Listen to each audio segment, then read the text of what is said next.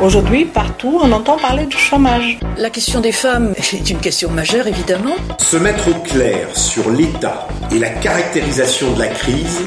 Y a-t-il euh, qu'une vision de l'économie? La connaissance des lois tendancielles du capitalisme. Qu'est-ce que ça veut dire? De faire de l'éducation populaire féministe, c'est important. Le réseau éducation populaire s'inscrit dans cette volonté. Nous essayons de donner à chacun et à chacune des outils, des moyens de réfléchir, de penser pour pouvoir agir.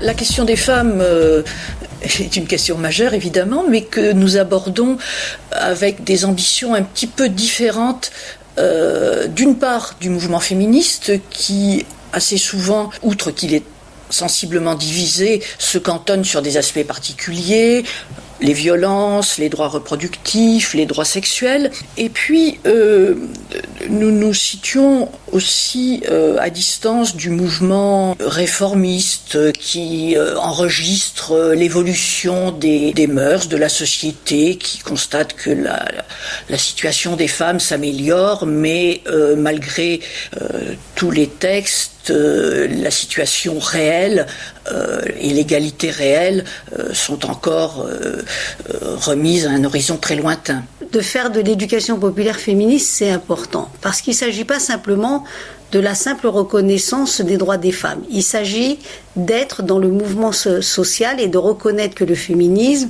est dans le mouvement social et que on ne peut pas euh, le laisser être euh, un seul sujet uniquement euh, des femmes, mm. qu'il concerne les hommes aussi, qu'il concerne l'humanité entière, parce qu'il faut pouvoir aller et remettre en cause aujourd'hui la société actuelle, mais surtout la société patriarcale actuelle. Et bon, le, il y a eu beaucoup d'acquis théoriques sur la domination euh, des hommes, mais ce qui manque peut-être, c'est que les femmes s'approprient euh, ces analyses pour l'appliquer à leurs conditions concrètes. Et dans l'éducation populaire, on peut partir justement de, ce vécu, c'est ce que nous pensons en tout cas, pour à la fois euh, une, une, émancipation dans les, dans les têtes, dans les représentations et euh, dans les pratiques. Et cela, comme euh, l'a dit Soad, à la fois pour les hommes et pour les femmes, bien entendu. Le féminisme est un combat et c'est un combat qui est transversal. On va prendre un exemple concret. C'est celui du 8 mars, la journée internationale des droits des femmes. Nous sommes dans une journée qui est une journée de lutte. Et qui est banalisée. Et qui est banalisée. Commercialisée. Et commercialisée. Et comme je le dis, le capitalisme s'empare de tout et de tous les concepts. C'est-à-dire qu'aujourd'hui, on est en train de transformer la journée internationale de lutte pour les droits des femmes, qui est une journée de revendication où les femmes devraient être en train de revendiquer leurs droits, euh, par exemple au sein de l'entreprise, pour une égalité salariale, une égalité professionnelle, et on la transforme en journée de la fête des femmes, où on va offrir des fleurs, où on va vous offrir une, euh, boîte de maquillage, où on va vous offrir une séance de manucure ou de massage, etc.